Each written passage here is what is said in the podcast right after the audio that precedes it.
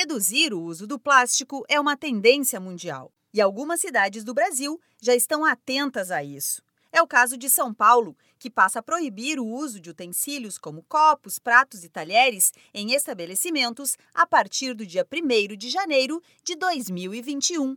O Brasil é o quarto país que mais descarta plástico no mundo, ficando atrás apenas dos Estados Unidos, da China e da Índia.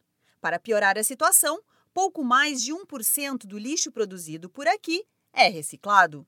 Segundo a ONG WWF Brasil, o país produz todos os anos 11 milhões de toneladas de lixo plástico.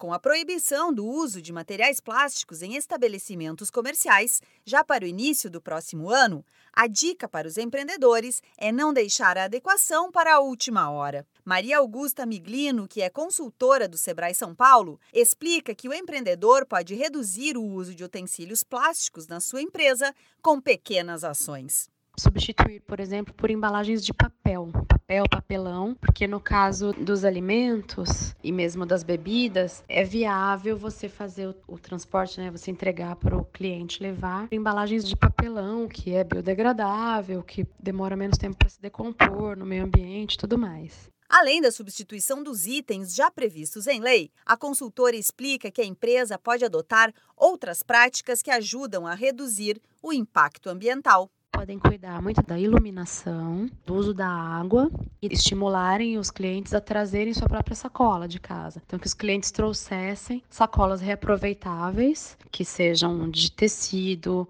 Então, vários pequenos cuidados podem ser tomados pelos estabelecimentos. Fique atento: quem for pego descumprindo a lei estará sujeito à advertência.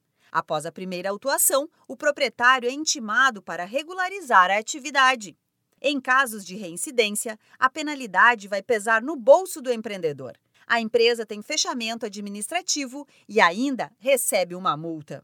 Para mais informações e dicas de como transformar a sua empresa com ações que ajudem o ambiente, entre em contato com o Sebrae.